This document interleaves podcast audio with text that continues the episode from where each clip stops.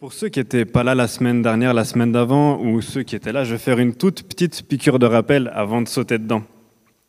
La première semaine, avec Matt, on a vu que Dieu est amour puisque c'est dans sa nature. Et on retrouve ça dans toute la parole, et notamment dans 1 Jean 4, 16, qui décrit que Dieu est amour. Et c'est un amour qui n'est pas humain. C'est un amour qui est réel, qui est constant, qui est stable, qui est solide. Son amour est pratique et personnel. Il est pour chacun de nous. Et on a vu que cet amour s'exprime par l'action, au travers de plein de choses dont on peut être reconnaissant à chaque jour, mais deux principales choses, c'est la création. Le monde a été créé et nous, à l'intérieur, par amour. Il l'a simplement fait par amour, pas pour d'autres motivations. Et puis ensuite, alors qu'on s'est rebellé, alors qu'on s'est détourné de lui, par amour encore, il a créé un plan rédempteur au travers de Jésus. Et ça encore, c'est animé simplement par amour. On a ensuite approfondi ce point la semaine dernière avec notre ami Josias en regardant à l'expression de l'amour de Dieu au travers du sacrifice de Jésus. Josias nous partageait une chose incroyable.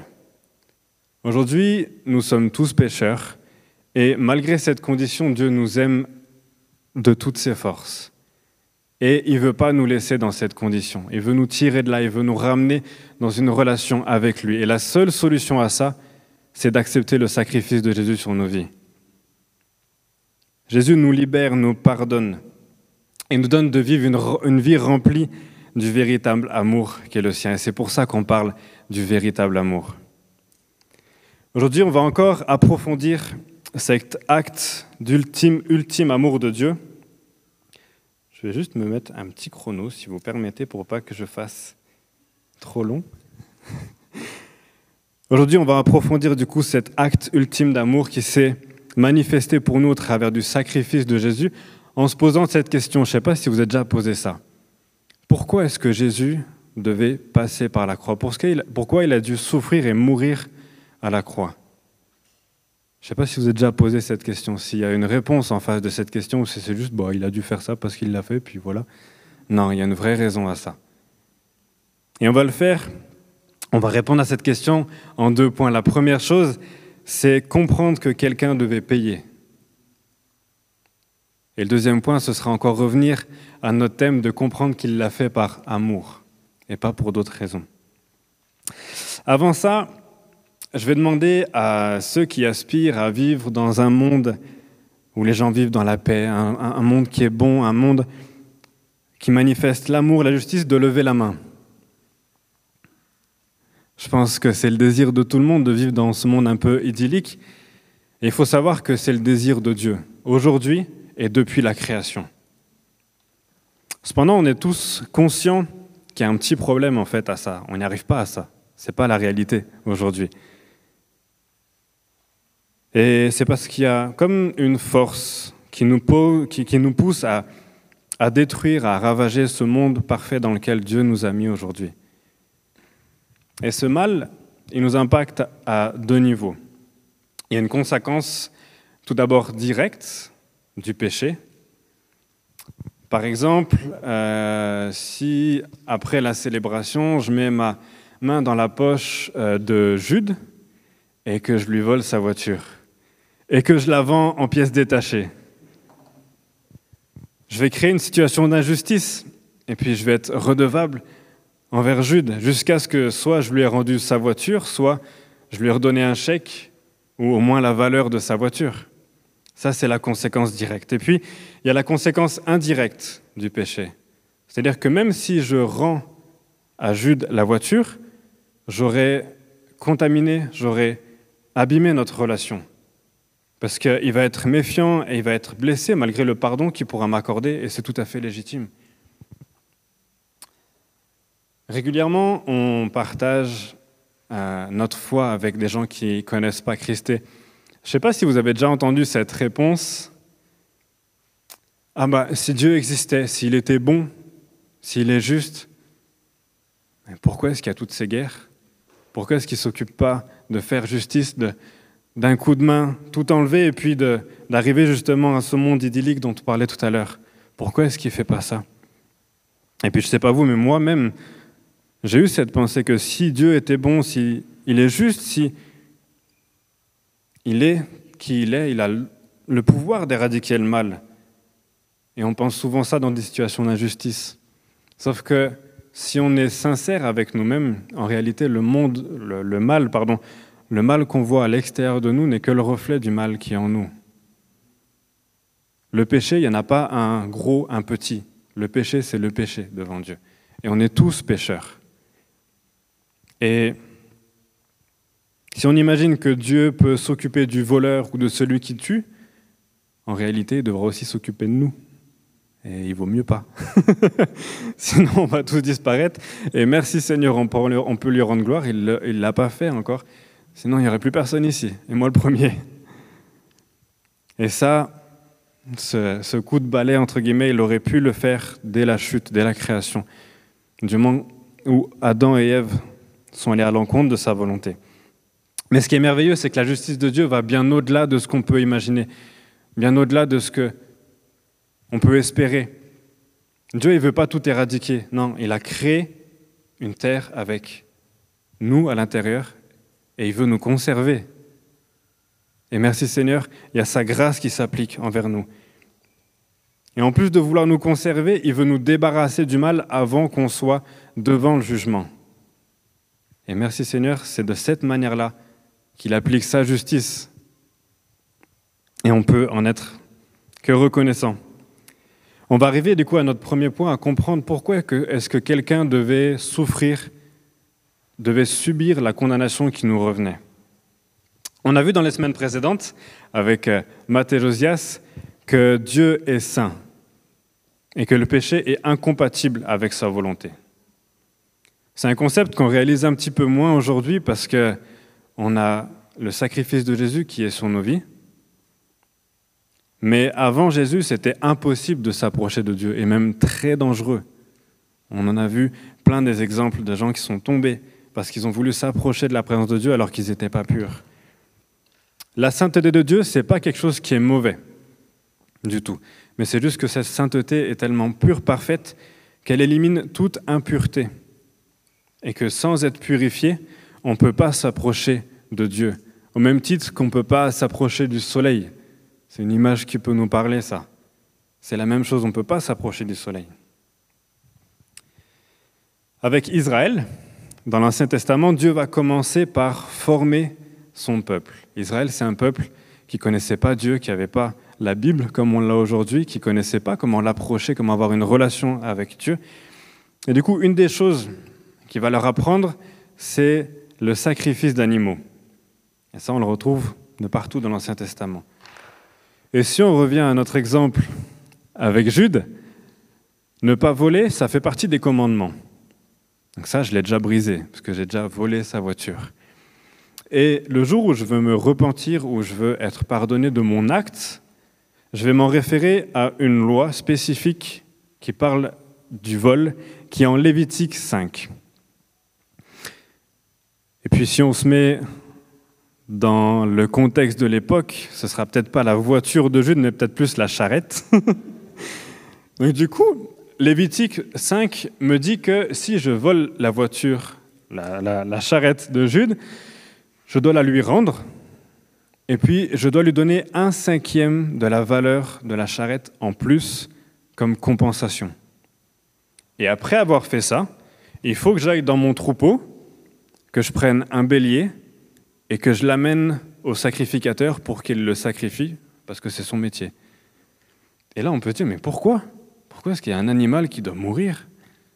J'ai déjà rendu, et en plus, ça m'a coûté, j'ai compensé les dommages et intérêts, entre guillemets. Pourquoi est-ce qu'un animal doit mourir? C'est pas, c'est pas logique, quoi. Et en fait, ce que Dieu va faire au travers de ces rituels, de ces sacrifices, qu'est-ce qu'il leur apprend? C'est qu'il leur apprend que le péché est mauvais, et il faut que le sang coule pour rétablir la relation entre le Créateur et sa création. Il veut imprimer dans leur tête, et c'est quelque chose qu'il faut imprimer aussi dans notre tête aujourd'hui, c'est que le péché est égal à la mort. Plus ou moins rapidement, d'une manière ou d'une autre, lorsqu'on pêche, on détériore sa création et la finalité, c'est la mort. Et c'est ce qu'il va apprendre à son peuple en disant, mais lorsque tu pêches, voilà ce qui arrive. Rappelons-nous, si on veut que le mal soit enlevé du monde, il faut que moi aussi je subisse le jugement de Dieu et que je sois effacé. Mais Dieu va permettre que la mort de l'animal soit un substitut à la condamnation qui devait me revenir. Imaginez combien les Israélites pouvaient être reconnaissants en réalité de ça. Dire j'ai péché, je mérite la mort, mais c'est l'animal qui va faire couler son sang. Lorsque j'amène l'animal, je suis pardonné, purifié, et je peux continuer. C'est donc pour Israël une démonstration de la justice et de la grâce de Dieu. La grâce de Dieu est déjà présente dans l'Ancien Testament au travers de tout ça. Aujourd'hui, c'est facile de dissimuler son péché ou de demander pardon à Dieu de manière assez discrète sans trop que personne le sache. Mais ça amoindrit pas le péché et ça amoindrit pas le sacrifice qui a été donné pour nous. Il ne faut pas qu'on prenne ça à la légère. Lorsque je vais rendre la charrette à Jude, avec un cinquième de la valeur, que je prendrai un bélier, je vais traverser tout le camp jusqu'au tabernacle, devant les yeux de tout le monde. À l'époque, le, le, péché, c'était quelque chose de public. Si je voulais obtenir le pardon de Dieu, j'allais faire ça devant tout le monde. Et lorsque je traverse le camp avec mon animal, je pense que je prends le temps de réaliser ce que j'ai fait, quel impact ça a eu sur ma relation avec Jude, avec moi, avec Dieu? Et puis, en toute logique, je ne vais pas recommencer demain. Pourquoi? Parce que je vais être redevable en fait envers vous. Vous savez exactement ce que j'ai fait puisque ce sacrifice correspond à un péché en particulier. Donc vous savez très bien que j'ai volé. Et en plus de ça, ça m'a coûté de manière réelle. À l'époque, il n'y avait pas de banque, il n'y avait pas d'épargne. Toute ma richesse, elle est dans mon bétail et dans ce que j'ai dans mon grenier. Donc si je commence à pêcher tous les jours, à éliminer un bélier tous les jours, il va plus me rester grand-chose à la fin, je vais finir tout nu. Ça va pas le faire. Aujourd'hui, lorsque nous péchons et que nous choisissons de demander pardon à celui qui a été impacté, puis à Dieu, prenons le temps vraiment d'assimiler la gravité de l'acte sur notre relation avec la personne, avec Dieu. Une chose que la Bible enseigne dans le Nouveau Testament et qui revient à être redevable les uns envers les autres, au même titre que lorsque je traverse le camp, je suis redevable envers vous, c'est la parole confessez vos péchés les uns aux autres prier les uns pour les autres. C'est une parole qu'on retrouve en Jacques 5,16 et je vais juste prendre le temps de la lire. Jacques 5,16 nous dit Confessez donc vos péchés les uns aux autres et priez les uns pour les autres afin que vous soyez guéris. Il y a un but à tout ça. C'est pas juste se mettre la honte envers l'autre de dire bah là j'ai déconné, j'ai fait une connerie, non. Aujourd'hui, est-ce qu'on choisit de cacher son péché, de cacher notre demande de pardon pour mieux recommencer demain Ou est-ce qu'on veut mettre ça à la lumière et dire Seigneur, non, je veux plus recommencer ça Aujourd'hui, on peut être dans une addiction, quelle qu'elle soit, dans, une drogue, dans le porno, dans d'autres choses. On peut choisir de se confesser à un frère, de dire Mais je veux plus aller là-dedans. Je veux qu'on prie ensemble, qu'on se mette à genoux devant le Seigneur ensemble, et je veux être redevable envers toi. Et puis si ça retombe, si ça arrive, mais ben, je veux revenir vers toi et puis on continue. Si dans mon travail, j'ai l'habitude de mentir parce que ça me donne d'être un peu plus intéressant, ou si je mens parce que c'est plus facile de vendre avec un mensonge, mais je veux plus faire ça. Et je vais partager avec Gaëtana, dire ben en fait non, je veux plus de ça dans ma vie. Et puis si ça revient, eh ben on en reparlera et on se repositionnera devant ensemble devant le Seigneur. Tous ces rituels avec les animaux, en réalité, n'étaient que la préfiguration de ce que Dieu avait prévu au travers du sacrifice de Jésus. Quelqu'un devait payer pour notre condamnation. Et cette personne, elle ne pouvait pas porter déjà pour elle-même une condamnation. Donc ça devait être une personne qui était pure. Un pécheur n'aurait pas pu le faire. Pierre, que l'on retrouve dans la parole, était témoin de la vie de Jésus, de son ministère et même de sa mort. Et il va déclarer en 1 Pierre 2, 22. Une parole du prophète Ésaïe, mais qui déclare être une parole qui correspond à Jésus. Il va dire en parlant de Jésus, lui qui n'a pas commis de péché, et dans la bouche duquel il ne s'est pas trouvé de fraude. La seule personne pure de, de tout péché a donc payé la condamnation pour nous. Il s'est fait injustement condamner alors que nous avons tourné notre dos à l'Éternel. On peut se poser la question aujourd'hui, qui aurait payé pour injuste Est-ce qu'on donnerait notre vie pour notre prochain C'est une question qui est difficile et personnellement, moi, je ne serais pas prêt. J'ai beau vous aimer de tout mon cœur, donner ma vie, c'est encore autre chose. Mais Dieu l'a fait pour toute l'humanité, pour chacun de nous et de manière personnelle. Dans son sacrifice, on voit que Jésus est le seul qui était sans péché et qui s'est donné pour nous pécheurs. C'est le seul qui est mort pour les injustes. On va aller encore un petit peu plus loin dans la réalisation de ce qu'il a fait à la croix en regardant un texte dans l'Ancien Testament, un texte d'Ésaïe qui était un prophète de Dieu et qui donne dans un des chapitres de son livre une description remarquable de la croix et de sa signification. Il va la donner même 700 ans avant que Jésus arrive. Comme quoi c'était prévu dans le plan de Dieu que Jésus soit là. Et on va prendre ensemble Ésaïe 53. Euh, on va pas lire le chapitre en entier qui parle de sacrifice, mais on va lire juste les versets 4 à 6.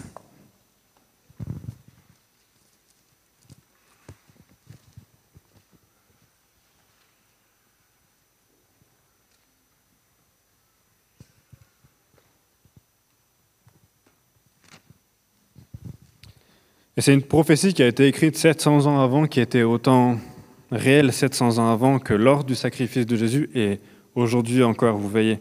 Vous allez voir quand on va lire, c'est juste percutant. Donc Ésaïe 53, versets 4 à 6. Certes, ce sont nos souffrances qu'il a portées. C'est de nos douleurs qu'il s'est chargé. Et nous, nous l'avons considéré comme atteint d'une plaie, comme frappé par Dieu et humilié. Mais il était transpercé à cause de nos crimes, écrasé à cause de nos fautes. Et le châtiment qui nous donne la paix est tombé sur lui. C'est par ces meurtrissures que nous sommes guéris. Nous étions tous errants comme des brebis. Chacun suivait sa propre voie et l'Éternel a fait retomber sur lui la faute de nous tous. Je vous invite à revenir cette semaine sur le chapitre 53 pour réaliser ce qu'il a vraiment accompli à la croix. Et ce prophète l'a vu. Et ce sacrifice qu'il a fait à la croix, c'est l'ultime acte d'amour pour Dieu. Il n'y a pas plus grand que ça. Souvent on se demande comment Dieu m'aime, mais il l'a fait là. Il n'y a rien de plus grand. On mérite de mourir. Il a donné son Fils pour que nous puissions vivre librement sur cette terre dès aujourd'hui et avoir la vie éternelle sans subir la condamnation qu'on méritait. C'est pas merveilleux? On voit ensuite que ce sacrifice, maintenant qu'on a compris pourquoi il devait payer, on va regarder au fait qu'il l'a fait par amour pour nous, parce que c'est vraiment notre thème. Il y a un homme qui m'inspire beaucoup dans la Bible, et qui a écrit pas mal de lettres dans le Nouveau Testament, c'est l'apôtre Paul. L'apôtre Paul, avant d'être euh, l'évangéliste qu'on connaît, l'apôtre, le passionné de Christ, c'était un docteur de la loi, un juif, qui ne reconnaissait pas le sacrifice de Jésus. Un docteur de la loi, c'est quoi? C'est quelqu'un qui a été enseigné dans la Torah depuis son plus jeune âge et qui a appris la Torah par cœur. Et malgré sa connaissance de l'Ancien Testament, donc y a la Torah, et même du texte qu'on vient de lire, il a eu que plus tard la signification, que plus tard la révélation de la croix pour sa propre vie. Et ça, on le retrouve dans une lettre, qu'il écrit aux Galates, en Galates 2, verset 20. Je vais vous le lire rapidement. Paul dit, je suis crucifié avec Christ. Et ce n'est plus moi qui vis, c'est Christ qui vit en moi. Ma vie présente dans la chair, je la vis dans la foi au Fils de Dieu qui m'a aimé et qui s'est livré lui-même pour moi. Je relis juste sa dernière phrase. Je la vis dans la foi au Fils de Dieu qui m'a aimé et qui s'est livré lui-même pour moi, à ma place. Sur le chemin de Damas, Paul a eu la conviction que malgré ses bonnes œuvres, malgré sa bonne conduite, malgré sa connaissance de la parole, il était pécheur. Et que la seule solution pour sortir de là, ce n'était pas ses sacrifices, pas ses bonnes œuvres, mais le sacrifice de Jésus. Et c'est la même chose pour nous aujourd'hui. Je pense que c'est quelque chose qui est arrivé chez la majorité d'entre nous, c'est cette conviction de péché, cette dépendance de dire, mais Seigneur, j'ai besoin de toi. Je ne peux pas faire ma vie sans toi, c'est pas possible. Il n'y a pas d'autre solution pour être sauvé. Moi, jusqu'à mes 18 ans, j'ai été un garçon qui a fait quelques bêtises, quelques erreurs. Ma maman peut en témoigner, elle est ici. C'était mentir à mes parents, mentir à mes professeurs, prendre des choses qui ne m'appartenaient pas. Et le péché était quelque chose de courant pour moi parce que je ne considérais pas que j'avais tué quelqu'un, ou je ne considérais pas que je faisais plus de mal que ça aux gens qui étaient autour de moi. Mais un jour, le Seigneur m'a mis au pied du mur et m'a montré que j'avais deux choix devant moi. Soit continuer à détruire ma vie, détruire ceux qui étaient autour de moi, parce qu'en réalité, c'est ce que je faisais au travers du péché. Soit me repentir et marcher avec Christ. Et merci Seigneur, c'est ce que j'ai fait. Et je ne le regrette pas.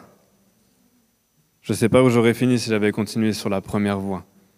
J'aurais continué à détruire, en fait, moi-même, mon corps, et puis les gens qui m'entouraient.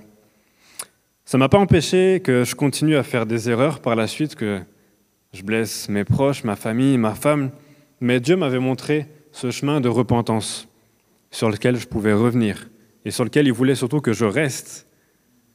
Et aujourd'hui encore, je fais des erreurs, mais je reviens régulièrement à Dieu en lui demandant pardon puisque je ne veux plus marcher loin de lui. Je ne veux plus laisser de place à ce péché qui me détruit et qui détruit les autres. Et aujourd'hui, vous avez peut-être 2, 3, 4, 5, 40 ans de vie avec le Seigneur, mais ça s'applique pour nous aujourd'hui encore. Je nous invite à, faire ce point régulièrement devant Dieu, en lui laissant le temps de sonder nos cœurs, en lui, laissant, en lui laissant le temps de nous montrer là où on a pu le blesser lui, on a pu blesser d'autres personnes, où on a pu avoir des manquements. Prendre un temps pour lui demander pardon pour nos erreurs.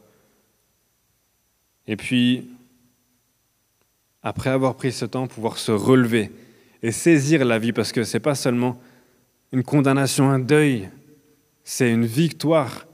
On n'est plus dépendant du péché, on subit plus la condamnation du péché grâce à son sacrifice sur la croix.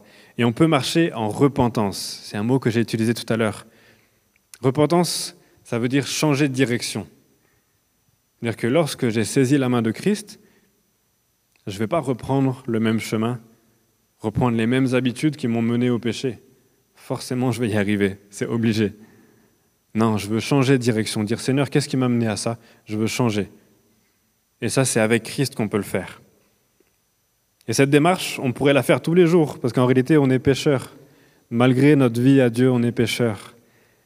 On pourrait le faire tous les jours, mais commençons peut-être à le faire une fois par semaine en faisant le temps, en, prenant le temps en fait de, sonder notre cœur, de dire mais Seigneur, montre-moi cette semaine qu'est-ce qui qu'est-ce qui n'a pas été et comment je peux m'améliorer, comment je peux me rapprocher encore de toi.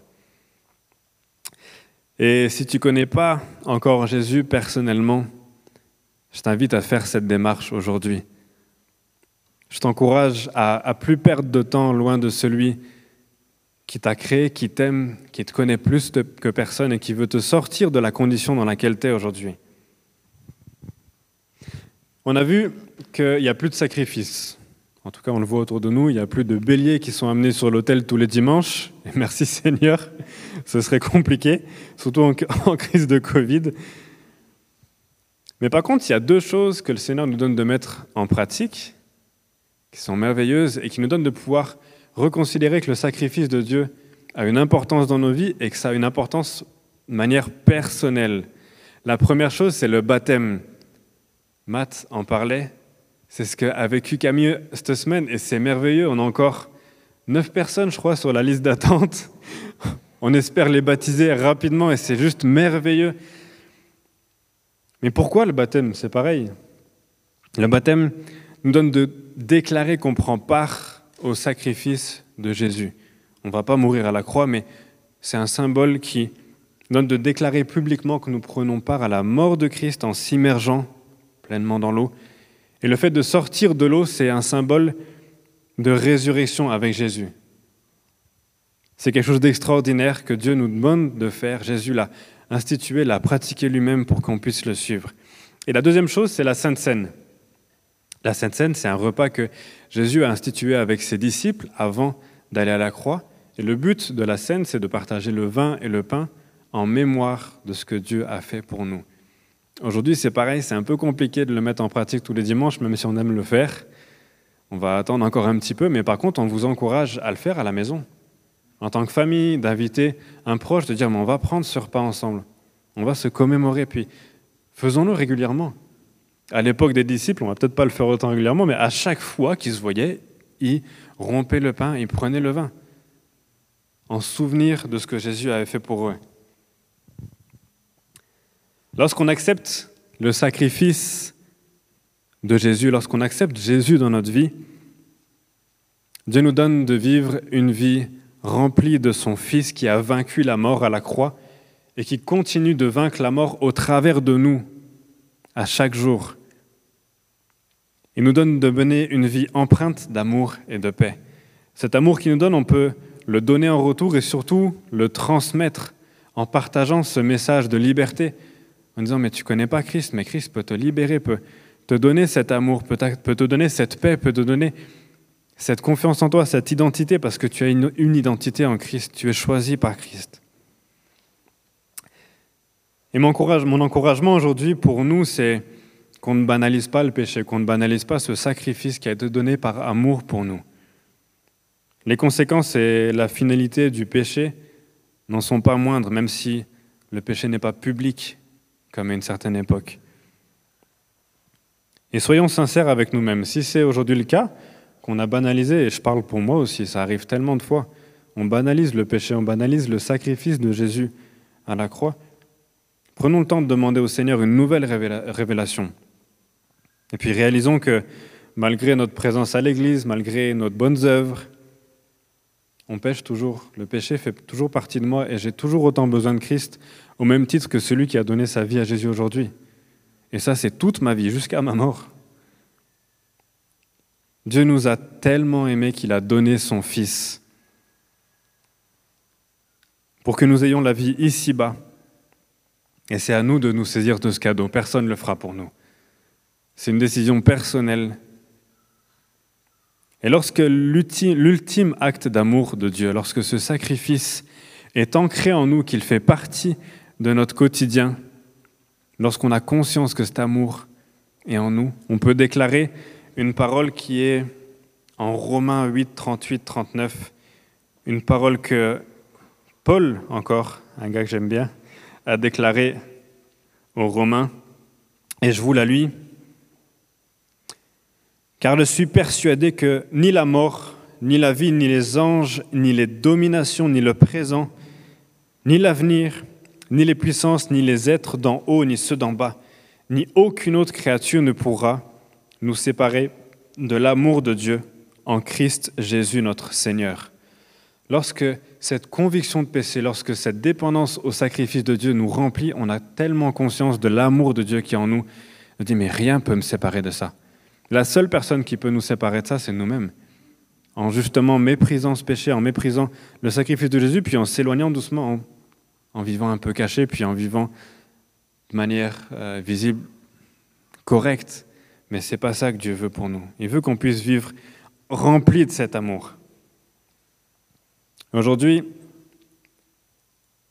on a réalisé que Jésus a payé pour nous, qu'il n'y avait pas d'autre solution pour qu'on puisse être pardonné, qu'il puisse prendre notre condamnation. Et puis on a vu qu'il l'a pris et qu'il l'a fait par amour. Et comme application, pour nous cette semaine, on a d'abord nous qui banalisons le péché. Nous qui bafouons des fois son sacrifice, demandons une nouvelle révélation. Posons-nous régulièrement devant le Seigneur, disons, mais Seigneur, je dépends de toi et je veux continuer à dépendre de toi, de son sacrifice, de ton amour jusqu'à la fin de mes jours. Et puis il y a peut-être toi aujourd'hui qui est sous l'emprise d'un péché, sous une addiction. Et je t'en supplie, sors de là. Tu peux sortir de là. Jésus est à côté de toi, il te tend les bras et tu as juste à lui prendre la main, lui dire j'accepte ton sacrifice et je veux vivre cette liberté dont David est en train de parler là. Je veux plus rester emprisonné. C'est plus une situation qui est vivable. Et je t'en supplie, sors de là. Dieu a envoyé son Fils mourir pour toi, par amour pour toi, pour que tu puisses être libre de ce péché dans lequel tu es. Et puis enfin, il y a toi qui découvres Jésus aujourd'hui, qui entend parler de tout ça, et puis qui a peut-être ce déclic en toi de dire, mais ouais, je veux vivre cette liberté moi aussi en fait. Je ne connais pas Christ, mais je veux le connaître. Matt va faire un appel tout à l'heure dans ce sens-là, mais prépare-toi déjà, dis-toi, ouais, je veux saisir la main de, de ce Sauveur, de ce Seigneur qui peut me, me sortir de, de ce péché, de cette condition dans laquelle je suis. Et je veux vivre sur cette terre cette paix, cet amour qui est marqué dans la parole. Amen. Amen. C'est pas un message accusateur, c'est un message qui peut juste nous remplir d'espoir. Il y a un amour, il y a un espoir dans le sacrifice de Jésus.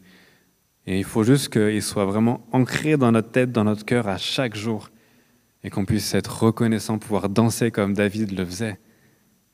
Amen.